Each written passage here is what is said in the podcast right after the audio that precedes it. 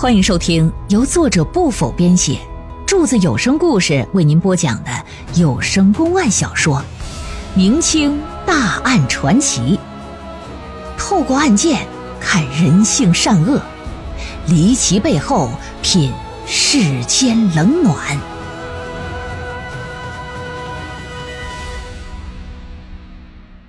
江宁考场诉状案第二回。店家一听老爷这么一问，哟，您为何要打探陈辉文呢？嗯，您认识他？啊，当然不认识，是在来溧阳的路上啊，见到一女子拦截一官员的轿子喊冤，说是有冤情，其中提到陈辉文这个名字。哈，我们这行走江湖的人就喜好听个新鲜事儿什么的。呃，由于没听明白是怎么个事儿，所以这就随便打听一下。哎呀，你说那女子啊，肯定是他妹妹陈小娟呐。要说这陈辉文呐，也是我们溧阳鼎鼎有名的大学问人了。年轻，书读的好啊。只要是认识他的人呢，几乎所有人都认为他有朝一日必能中个进士。但是可惜呀，这人呢已经不在喽。哦，这一个读书人怎么好端端就死了呢？是突发疾病吗？嗨，要是突发疾病，他妹妹那就不告状了，告谁呀？告阎王老爷。说来呀，这兄妹俩呀也是苦命人，他们父母啊早早就过世了。兄妹二人是相依为命啊，日子过得也很是艰难。这好不容易熬大了，陈辉文也看着要参加乡试了，结果被知县 砍了脑袋，可惜呀，实在是可惜呀。那知县为什么要砍他脑袋呀？嘿，客官，这个您就不要打听了，有些事儿啊，还是。不知道为好啊！严老爷一看店家不想说，也就没有再多问，害怕节外生枝啊。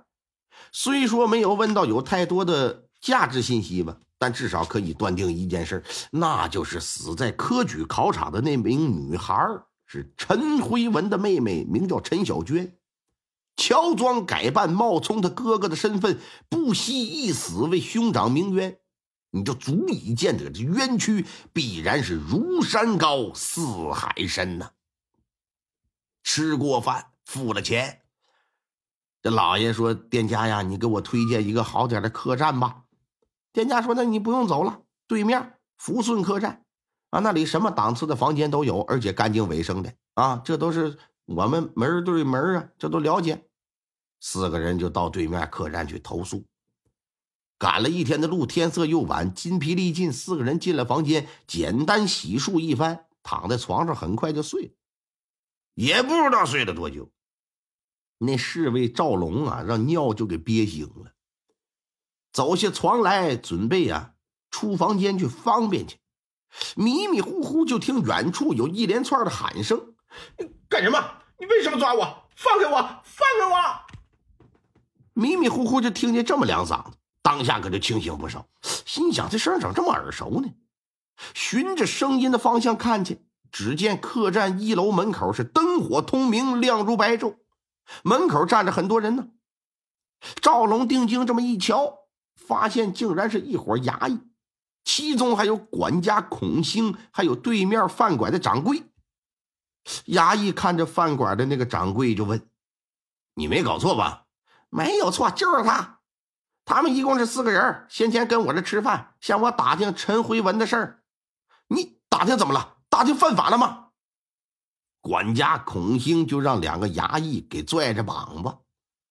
衙役就说：“说在溧阳县打听陈辉文就是犯法，这是我们知县大老爷定的规定。而且，凡有人打听这个陈辉文，县内所有人皆得向官府禀报。”赵龙一听这对话，这还了得！赶紧快步回了房间，叫醒了周虎，让他赶紧穿衣服。俩人就来到老爷的房间，说：“大人呐，别睡了，快醒醒吧！”老爷说：“怎么的了？哎呀，对面饭馆的那店家把咱举报了，衙役过来抓人来了，管家正和他们周旋，咱得赶紧走。要是被抓了，这得挺麻烦。老爷一听被抓，倒出不了什么大事但是暗访是指定不行。转瞬间清醒，赶紧穿衣服下床。仨人打房间出来，听到一连串的脚步声，打楼梯下来了。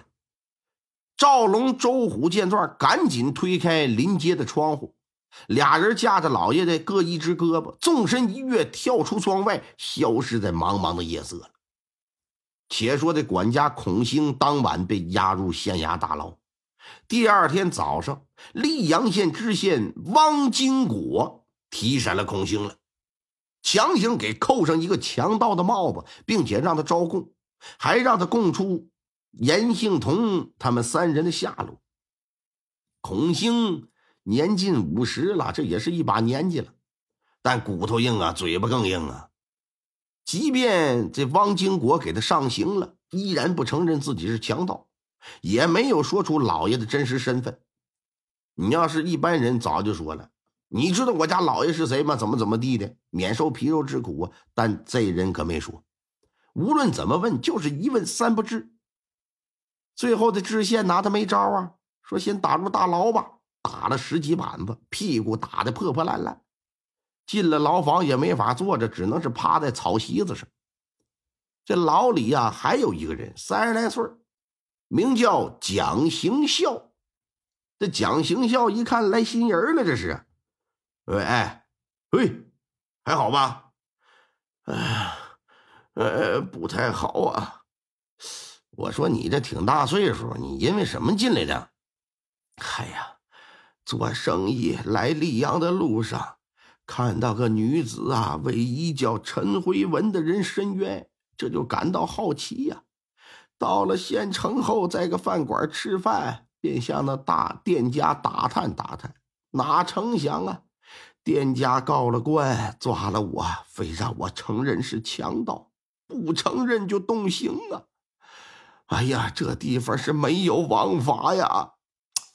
哎呀，哎呀，在溧阳县。王经国那狗知县就是王法，百姓不过只是任由他宰割的羔羊子罢了。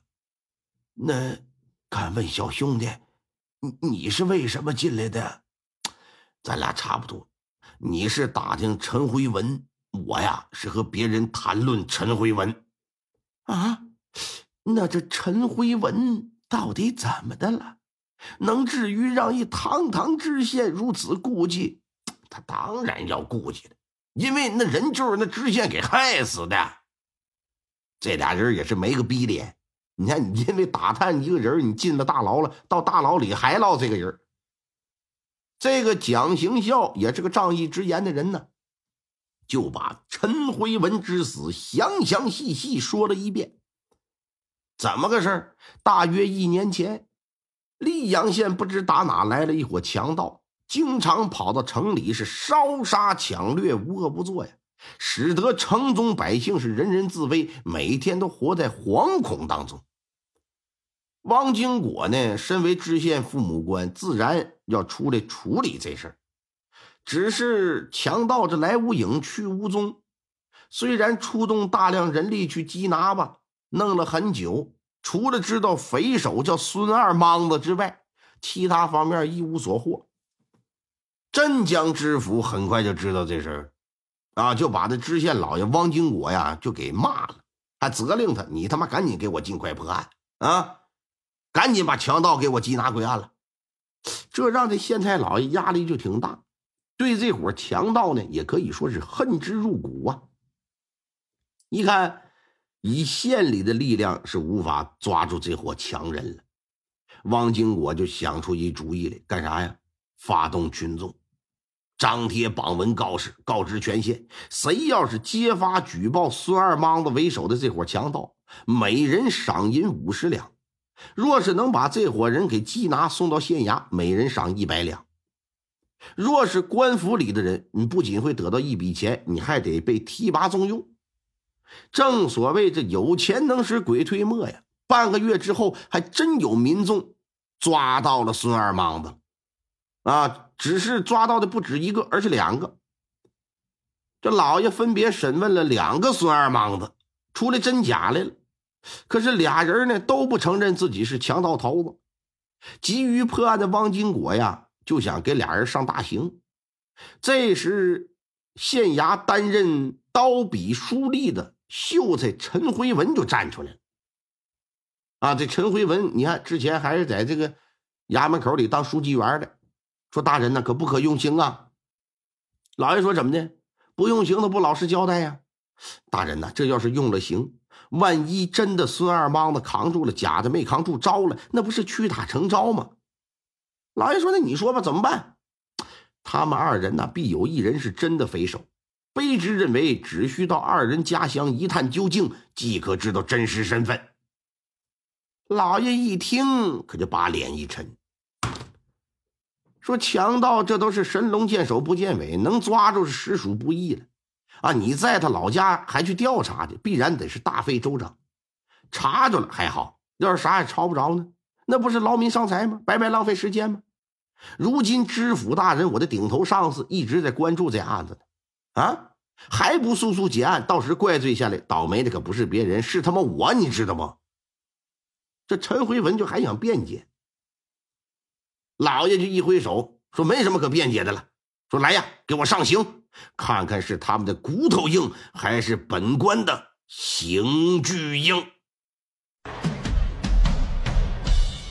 听众朋友们。本集播讲完毕，感谢您的收听。